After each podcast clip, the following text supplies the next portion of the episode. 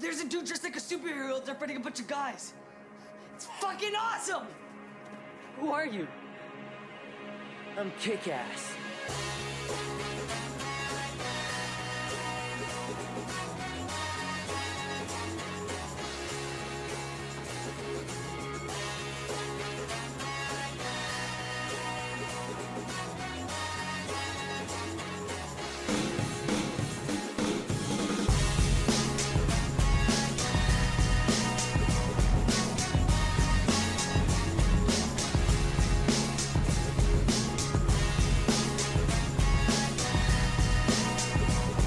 Vamos a comenzar la entrevista de la semana. Hoy tenemos con nosotros a José Luis Alemán, director, guionista y productor de La herencia Valdemar y la futura La sombra prohibida.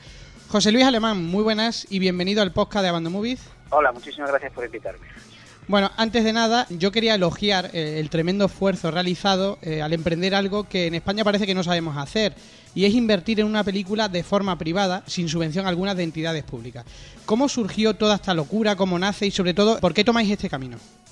Pues eh, surgió hace cuatro años, cinco años ya, eh, y surgió, bueno, pues precisamente debido a la, a la dificultad que teníamos para, para intentar proponer productos eh, un poco ajenos a, a la, al tipo de cine español que se venía realizando, ¿no? Era, pues, generalmente suelen hacerse dramas o comedias de situación o películas eh, basadas en tiempos de guerra, civil, y queríamos nosotros desmarcarnos con, con un producto que fuera realmente diferente y completamente nuevo.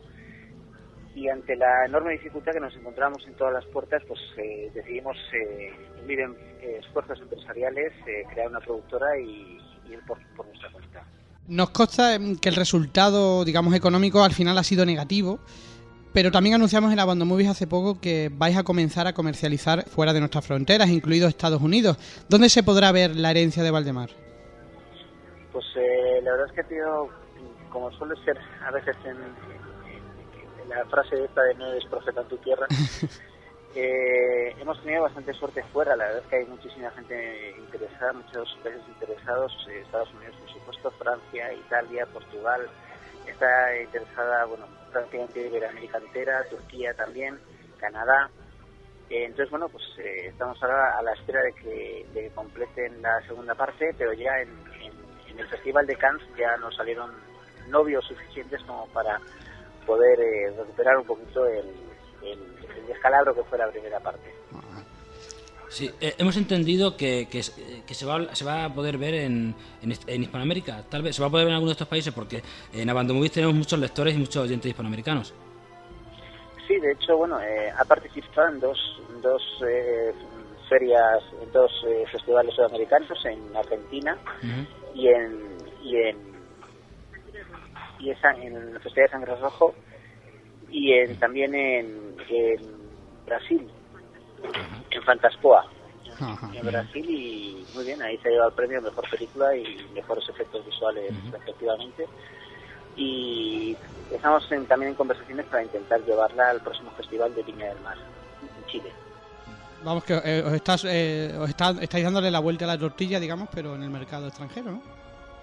Claro, el, eh, yo creo que también uno de los errores que, que cometimos fue eh, hacer un, un proyecto eh, de dos películas eh, totalmente nuevo, ¿no? En el- en- al menos en el panorama español. Entonces, a la hora de venderlos hemos tenido que esperar a que el, el- el- mercado, digamos, diera la segunda parte para que le diera una idea de la continuidad que nosotros queríamos exponer en la primera y así que nos fuera un poquito más sencillo.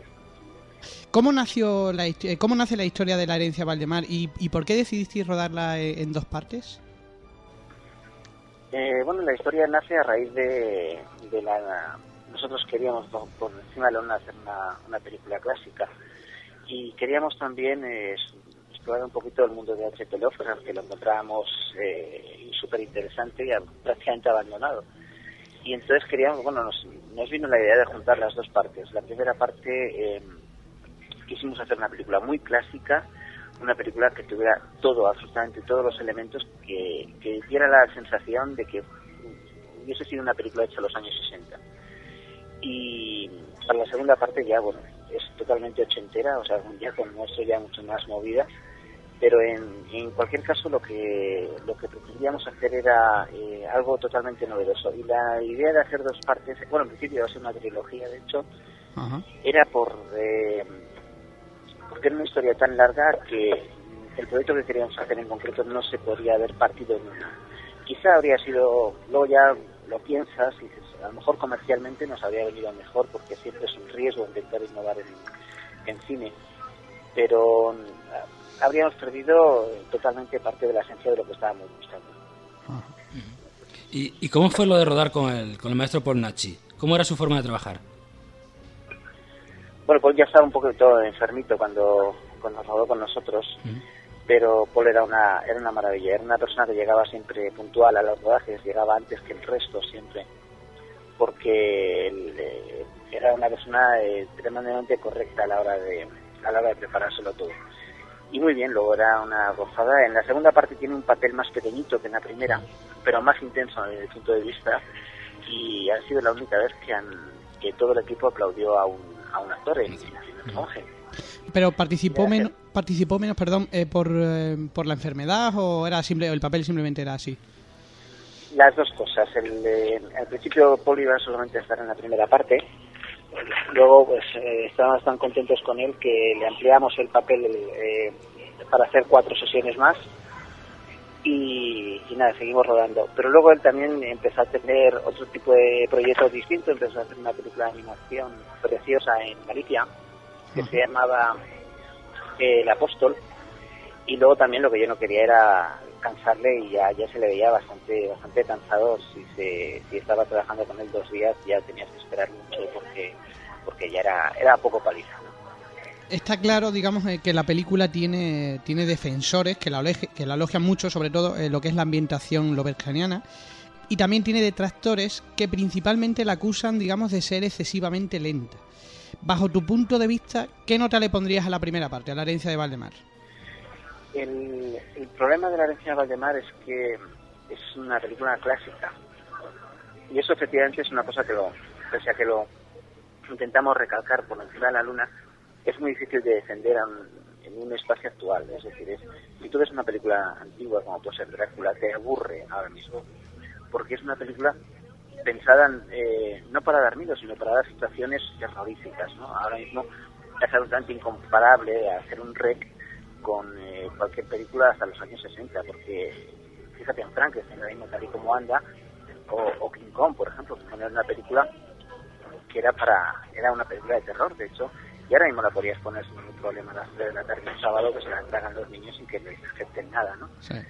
Pero eso es lo que queríamos buscar. Entonces, eh, hablando de, como dices tú, hablando de notas, eh, yo la pondría perfectamente un 6 para ah, también incorporarme un montón de errores que cometimos y para hacer los míos.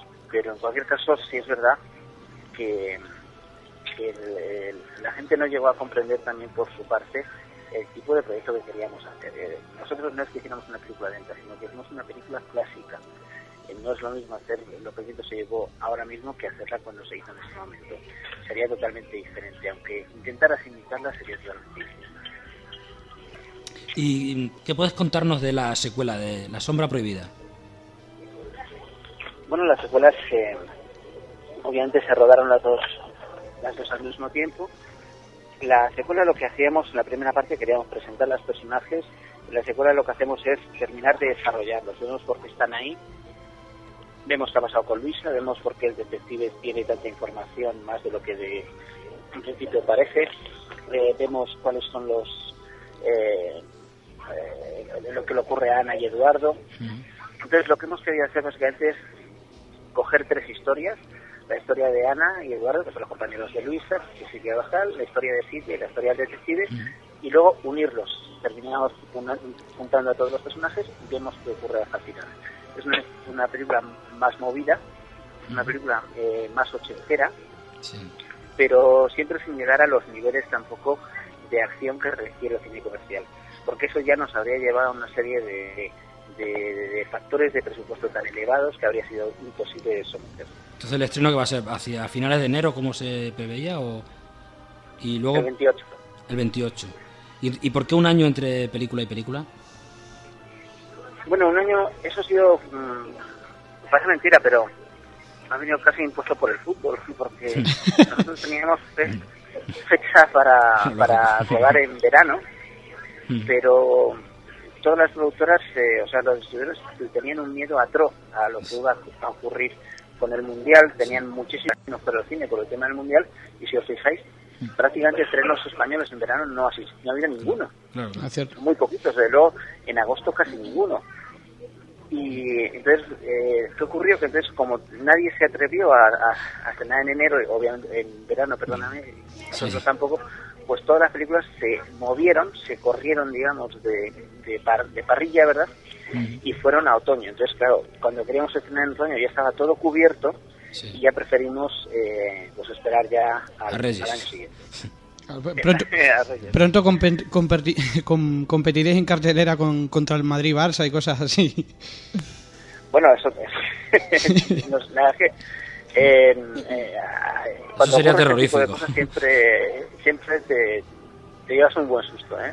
Sí. Pero bueno, nosotros creo que estamos un poco alejados de, de esas fechas. Bueno, cada vez que ponemos eh, una noticia en Abando Movies, eh, la gente comenta muchísimo eh, lo que es la aparición de- del Tulu en el póster. Eh, De hecho, en Sitges, bueno, tenías ahí un impresionante póster en la entrada. Eh, Sí. ¿Es el plato fuerte de la, de la secuela? Eh, la verdad es que está creando bastante expectación.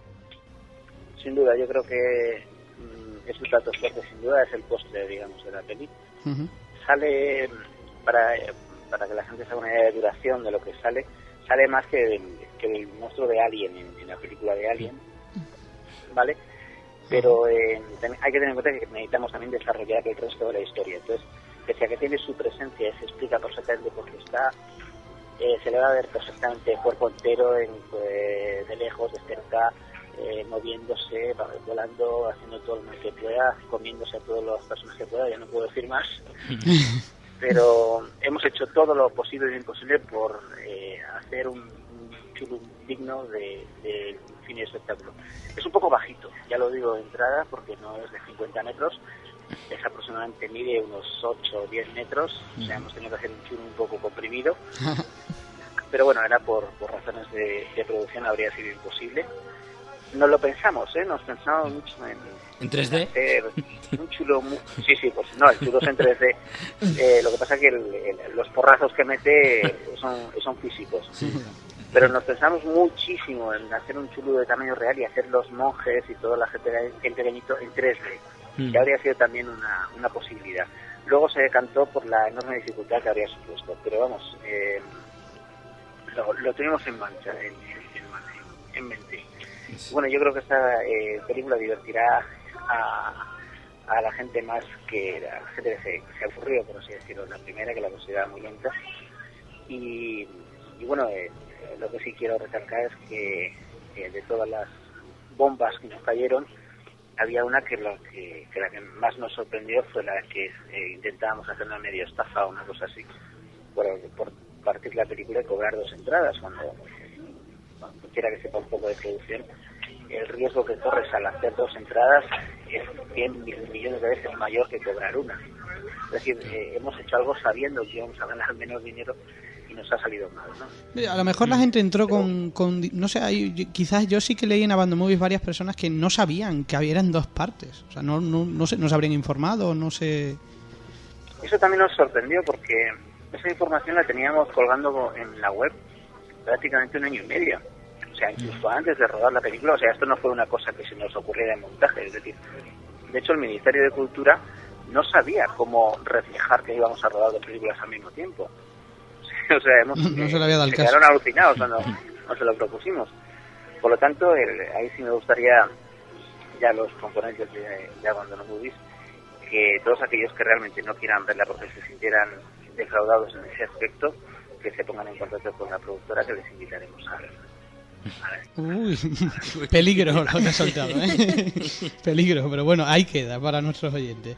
Bueno, eh, por último, pas- le pasamos el turno a nuestros lectores y oyentes que nos han enviado una serie de preguntas para ti. Para ello, eh, doy paso al Mudeno. Almudena. Buenas. A ver, Igro nos pregunta que Hola, qué... Hola, buenas. A ver, Igro nos pregunta que qué opina de Dagon, La Sexta del Mar, la anterior producción Lovecraftiana española.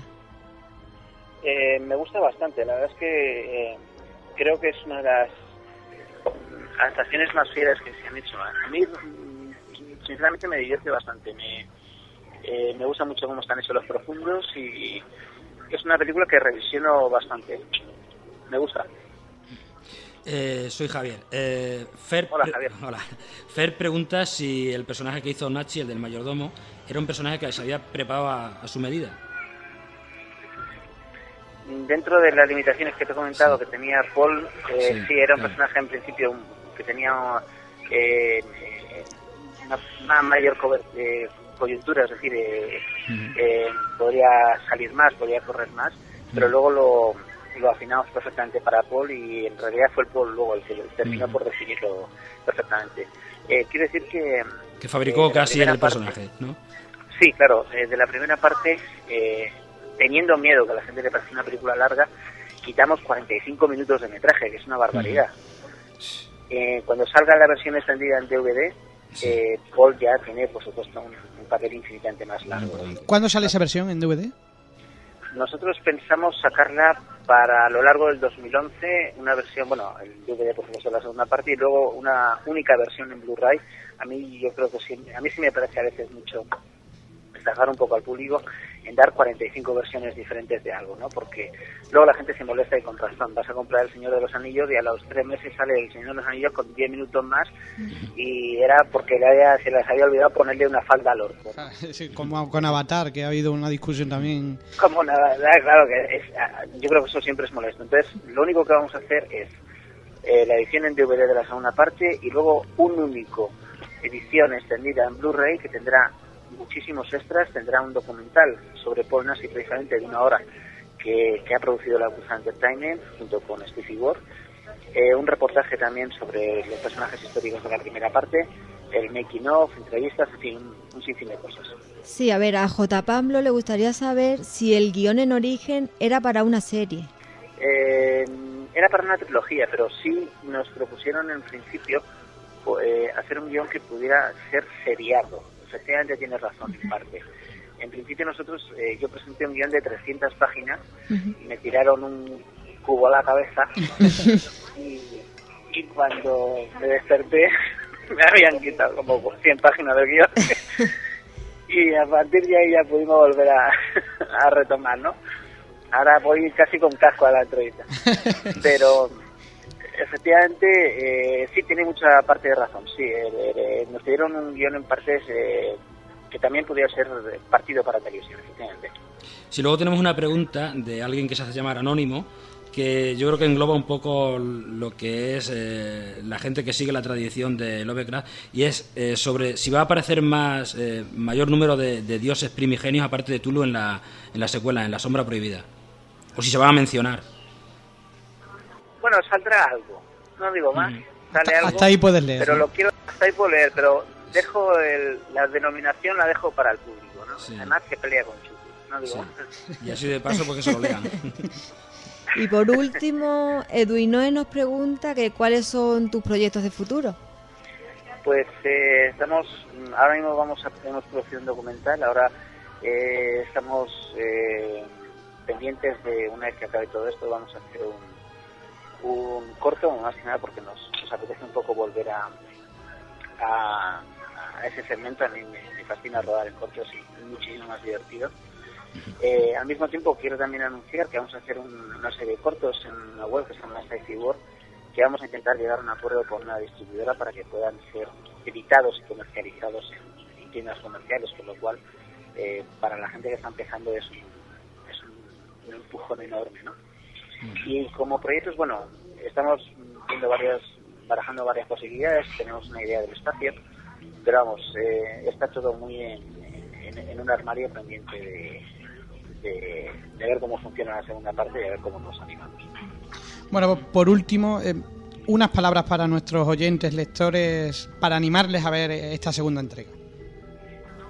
Bueno, pues para todos los eh, oyentes de Abandon Movies, eh, será un placer eh, poder veros en, en las salas y os animo a que veáis el mejor Chulu que se ha hecho nunca en cine. Bueno, yo creo que es el primero, de hecho. Eh, vais a ver una película muy divertida, una película como si se hubiera hecho en los años 80 Y bueno, repito que quien esté un poco mosca, que se le quite la mosca y que se venga con nosotros eh, a, a la productora que le, invitaremos a él a, y a su pareja o a su compañero a, a que la pueda ver sin compromiso.